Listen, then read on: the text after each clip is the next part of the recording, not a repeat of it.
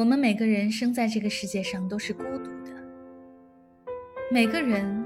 都被囚禁在一座铁塔里，只能靠一些符号同别人传达自己的思想，而这些符号并没有共同的价值，因此，